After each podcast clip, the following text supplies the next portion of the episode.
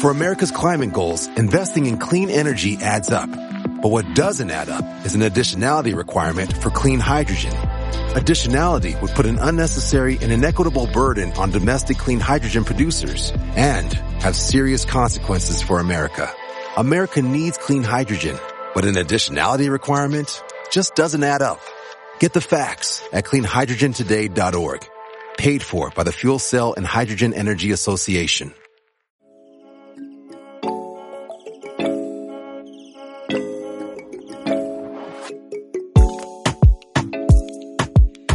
Hola, ¿qué tal? Sean bienvenidos al episodio número 8. Hoy estaremos hablando de Goldman Sachs, uno de los bancos más poderosos del mundo, posiblemente el más poderoso, que silenciosamente está haciendo una jugada para convertirse en uno de los inversionistas más influyentes en las nuevas empresas de tecnología. Mi nombre es Winston Cordero, soy co-founder de Abacus Exchange y Stock Trader. Asimismo, Winston, aunque actualmente no tiene ese ranking, pero sí está haciendo las inversiones para colocarse, como tú mismo lo dijiste, el banco número uno eh, del mundo. Mi nombre es Ernesto Yunes, soy stock trader y co-founder de Abacus Exchange. Señores, Nilger Abreu, ingeniero civil, stock trader y pertenezco a la comunidad de Abacus Exchange. Eh, Goldman Sachs realmente está haciendo las movidas necesarias para realmente posicionarse dentro de este nuevo mundo tecnológico. Buenísimo. Quizá muchos de los que nos escuchan ya son inversionistas y conocen a Goldman Sachs, pero Philip, para darle un panorama y quizá un foco a las personas que no son inversionistas, ¿qué es Goldman Sachs y qué ha sido para el mundo de, de la banca? Buenísima pregunta, Winston. Goldman Sachs eh, es un banco, el quinto más importante de Estados Unidos y hasta hace poco, hasta la crisis del 2008-2009, fue un banco de inversiones. ¿Qué pasa? Este banco estuvo a punto de la quiebra, pero como Warren Buffett era uno de los mayores inversionistas de este banco y Warren Buffett tiene una reputación intachable, el gobierno norteamericano lo perdonó con la condición de que se volviera un banco comercial. Entonces, a partir de ahí, los últimos 10 años, ya como banco comercial, el banco ha tratado de hacer movidas para colocarse siempre a la vanguardia y es de eso lo que estaremos hablando esta noche. Buenísimo. Philip, tú sabes que este banco ha hecho más de 132 rondas de recaudación de fondos en compañías privadas de tecnología y que desde 2009 hemos visto en Wall Street Journal, hemos visto en The Street, hemos visto en TechCrunch que 77 de estos acuerdos eh, han sido los últimos 2.5 años. ¿Por qué tú crees que esta empresa está participando en tantas rondas de inversión en compañías privadas tecnológicas? ¿Y, y qué es lo que piensan y qué es lo que quieren lograr con esto exactamente? Bueno, no es solo debido al banco, sino que los últimos cinco años hemos visto una ola tremenda de IPOs fruto del cambio en la economía que estamos teniendo, esta era transitoria hacia la tecnología. Entonces, por eso quizás Goldman Sachs, como ya estaba posicionado como uno de los bancos de inversiones número uno del mundo, ya llega a esa tendencia y le toca al que siempre ha estado presente, que en este caso es Goldman. Buenísimo, Nigel. Tú mismo con esa pregunta, ¿por qué tú crees, desde el punto de vista de como inversionista, que esta empresa ha participado en tantas rondas de inversión privada tecnológicas? Bueno, ellos eh, están siendo inteligentes de invertir en muchas... Em las empresas de tecnología tienen la particularidad de que explotan y crecen muchísimo de la nada por su fácil expansión.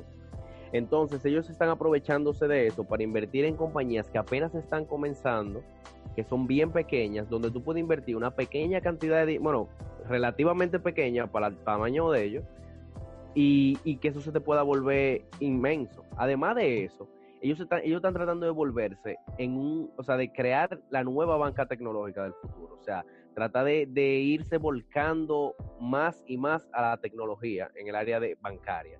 Entonces, esto le da la ventaja a ellos de que ellos pueden invertir en uno de estos startups que esté desarrollando una tecnología y que al ellos estar involucrados pueden aplicarla a su banca, pueden absorber esta pequeña compañía o esta nueva tecnología y al estar involucrado en tanta pequeña compañía que pueden ir desarrollando diferentes cosas, ellos mismos pueden irse nutriendo para sus propios, sus propios avances tecnológicos. O sea, ellos están apostando a la tecnología de una manera u otra. Es lo que quieres claro, decir. Claro, claro, completamente. Buenísimo. Y entre todas estas empresas que ustedes están hablando, ¿cuál, ¿cuáles serían algunas? Eh, ¿Hay alguna que nuestra audiencia pudiera conocer? Nigel, esa pregunta es para ti. Bueno, la principal que todos aquí conocemos es Apple. Yo quiero que tú nos hables un poco, Philly, sobre Apple, Apple Card y su alianza con Goldman Sachs. Bueno, diste justo en el clavo. Esa, esa alianza estratégica que está haciendo, que hizo ya Goldman con Apple, es una movida que puso a temblar el mundo entero. Porque, bueno, sucede que como yo hablé previamente, Goldman Sachs fue un banco de inversiones que solo eh, estaba abierto para clientes de high net worth, o sea, personas con mucho dinero, no para el cliente al detalle del día a día. Pero sucede que esa división de tarjeta de crédito puede llegar a ser muy lucrativa ya por los altos intereses que cargan esas tarjetas de crédito. Y aliándose con Apple, ellos no solo consiguen el customer base de Apple, sino también cierta información que Apple tiene.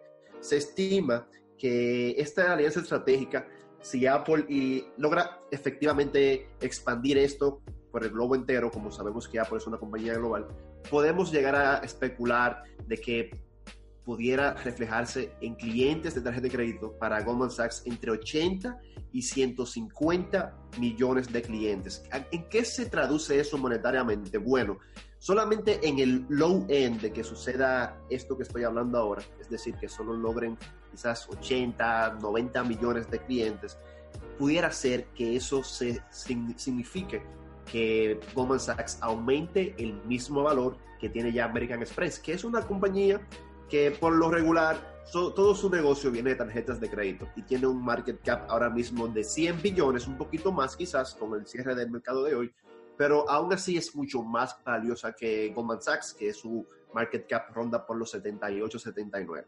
Entonces, eso te dice a ti el gran potencial que tiene esta alianza. No solo crecer un 20 o 30% que está desvaluada ahora mismo de su valor tangible, de su fair value, sino que no solo puede aumentar ese 30%, sino el doble en los próximos 2 a 5 años. Buenísimo, buenísimo. Entonces, ¿tú entiendes que a través de estos partnerships con eh, empresas tecnológicas, Goldman Sachs lo que apunta es a apalancarse en las mismas estructuras tecnológicas de estas empresas? 100%, claro, ya ha llegado el momento, yo entiendo que no solo llegó el momento, se quedaron atrás. Por lo regular, si vamos al pasado, las compañías número uno fueron las bancarias. JP Morgan Chase dominó el stock market por largos años, largos periodos, pero ya hoy en día sabemos que Microsoft vale el triple que JP Morgan, sabemos que Amazon vale el triple que JP Morgan y por eso ya están buscando alianzas estratégicas porque ¿qué sucede? La tecnología es muy disruptiva e innovadora. Eh, este tipo de compañías por lo regular no saben lo de negocio, saben de creación, saben de hacer un producto user friendly, pero realmente no saben de finanzas. Entonces tienen que buscar esa, ese partnership como lo está haciendo Apple con Goldman Sachs ahora mismo. Excelente, excelente. No, Winston, y también para agregar al asunto de, de, esas, esas alianzas y, su, y su vuelco a la tecnología, ya ellos tienen productos como por ejemplo está Marcus. Marcus es un banco online que ellos tienen, un banco para ahorros, que está, está, ofreciendo eh, las comisiones que le dan a las cuentas de ahorro en Estados Unidos. Marcus, al ser online y tienen menos fee y ellos tienen menos gastos operativos, están dando mejores comisiones para esa cuenta de ahorro también están ofreciendo, tú entiendes, lo que son eh, préstamos pequeños para sus clientes y también eh, ciertos métodos de inversión a través del banco y el banco funciona completamente online. Además de eso, ellos, están trabajando en ya en lo que son robo advisors, que son eh, como, o sea, programas de inteligencia artificial que te ayudan a tú detectar buenas inversiones y también están desarrollando programas para tú poder manejar el dinero mejor. Buenísimo. Eh, ¿Y qué empresas en sí ha invertido Goldman Sachs en AI? Mira, en AI, Philly, hay una empresa interesante. Así como menciona Nigel, eh, si vamos unos minutos atrás, Nigel mencionó que, que Goldman Sachs se especializa en buscar tech companies invertir en sus early stage para luego apalancarse de esas estructuras tecnológicas. Asimismo hizo eh, Goldman Sachs con una compañía de nombre Kensho, que es un software que apunta a reducir la toma de decisiones humanas en el comercio. Y al mismo tiempo te ayuda a invertir mediante el análisis instantáneo de una gran cantidad de datos. O sea, Machine Learning, en pocas palabras. Eh, ¿qué, ¿qué, tú crees que, que, hace la diferencia entre una máquina y una persona al momento de tomar una decisión de compra? ¿Influyen las emociones o quizás el análisis más rápido y efectivo de datos? ¿Qué te entiendes que es la ventaja de una máquina versus un ser humano? Mira, te voy a dar un ejemplo sencillo.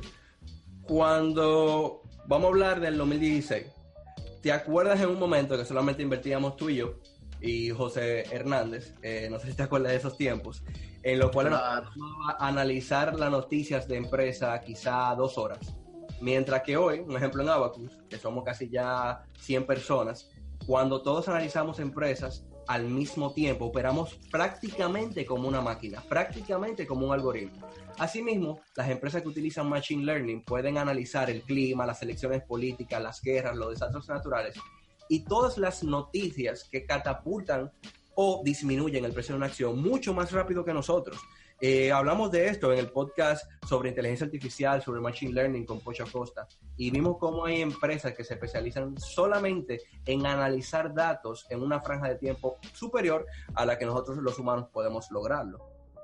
Buenísimo. Entonces podemos tomar en cuenta que el operating margin de Goldman Sachs al hacer esa transición de compañía tecnológica va a mejorar muchísimo. Entonces, podemos ver ahí que Goldman Sachs con un PI ratio actual rondando los 8 años está sumamente desvaluada, no, o sea, no se está apreciando con lo que puede llegar a pasar los próximos 24 meses. Eso está súper interesante.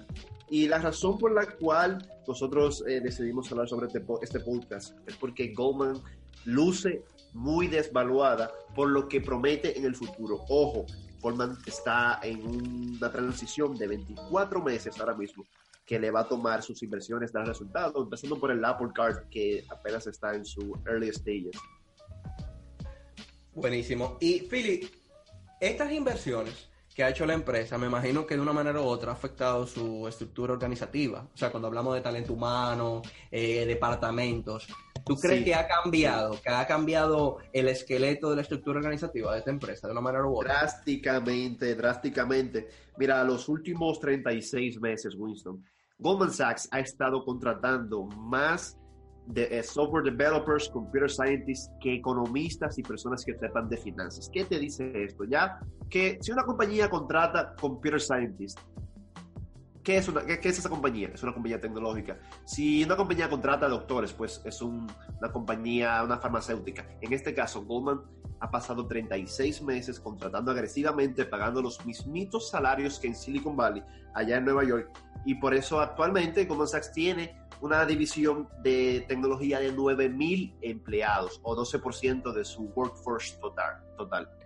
Philly, tú sabes que, que aquí en Barcelona hay un grupo de bancos, o como le llaman, neobancos, son bancos que son prácticamente tecnológicos totalmente. Y hay un banco en específico que no solamente es tecnológico, también tiene oficinas físicas, se llama Sabadell. Y me ha sorprendido que no solamente Goldman Sachs está eh, contratando actualmente más eh, tecnólogos que economistas. Aquí también se está dando, Philly. Inclusive en la universidad de la que, de la que yo me gradué ahora de un MBA, eh, me he dado cuenta que los estudiantes que estudiaron Big Data han sido contratados más rápido por los bancos como Sabadell, Santander, entre otros, que las personas que se han graduado de un MBA. Entonces eso nos deja dicho a nosotros que quizás las empresas bancarias a largo plazo, si no hacen una transición de empresas financieras a empresas tecnológicas con productos financieros, quizás no vayan a sobrevivir a lo que es esta era digital. Eh, definitivamente, definitivamente. A futuro, Philly, de una manera u otra, siempre nos gusta que nos des una pincelada sobre el value investing y cómo podemos catalogar la acción eh, de Goldman Sachs. ¿Tú crees que Abacus Exchange agregaría a su portafolio a largo plazo la acción de Goldman Sachs? ¿Sí o no? ¿Por qué? ¿Y qué dice Thomson Reuters? Mira, Goldman me encanta. Es una acción que queda perfecta en un portafolio defensivo o si quieres agregar ya un poquito de defensa a tu portafolio, es excelente. ¿En qué? Porque, bueno, por el precio actual. El valor tangible de, de ahora mismo Goldman Sachs está alrededor de 239, o sea, está desvaluada. Tiene un PI ratio por debajo de 10 años. ya hemos aprendido de Warren Buffett que una compañía con un P ratio de 9 es un regalo, Goldman está en 8. Por eso está en su portafolio. Entonces, también podemos ver que tiene un gross margin súper atractivo de 62% que se está viendo afectado ahora el operating porque como hablamos previamente están invirtiendo mucho en tecnología, están en etapa de inversión, quieren pivotear, van a cambiar, eso se ve más adelante, hay que tener paciencia y con un operating margin de 22% quizás cuando ya termine esta etapa de inversión, que ya estén en recaudación y que entre en sí lo que es el AI, el 5G, se pudiera duplicar tenemos gross margin de 62%, el, el operating margin pudiera subir a 35, 40% fácilmente, duplicando entonces el profit margin que está actualmente en 17%. Nigel, tú que eh, hoy inclusive subiste al grupo que tuviste una gran eh, ganancia haciendo swing trading. ¿Tomarías en cuenta Goldman Sachs para un swing trading en los próximos meses? ¿Te parece atractiva? ¿Te parece que quizás más a un año, largo plazo? Ah, dame tu opinión, por favor. Me gustaría entender esa parte. Bueno, realmente Goldman Sachs es una muy buena compañía, una compañía bien sólida. Oye, si Warren Buffett la tiene, la compañía es buena. O sea, ahí no hay desperdicio, ¿te entiendes? Entonces, sí, la compañía puede dar su buen porcentaje en swing trading. En, no, ni siquiera hay que esperar tanto tiempo, ¿te entiendes? En esto, o sea, próximamente la compañía está cerca, cerca de dar unos buenos porcentajes. Los indicadores... Sí, 100%, 100% la, compañía, la compañía es una compra clara a largo plazo y ahora mismo en el corto plazo, mediano plazo, está desvaluada un 30%. Philly, no sé qué te parece, y Nigel también.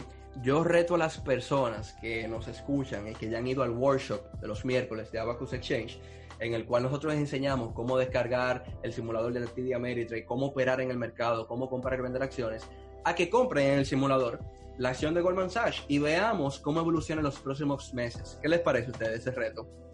Yo estoy de acuerdo, yo estoy de acuerdo. Buenísimo. Invierten un dinero que no es real, pueden ver cómo evoluciona la acción y al final determinar si la información que hoy eh, expresamos en este podcast fue valiosa o no. Chicos, me encantó compartir con ustedes. Este podcast fue bien breve y terminamos con la siguiente pregunta. ¿Invertirías en Goldman Sachs a largo plazo, sí o no, Nigel? Claro que sí.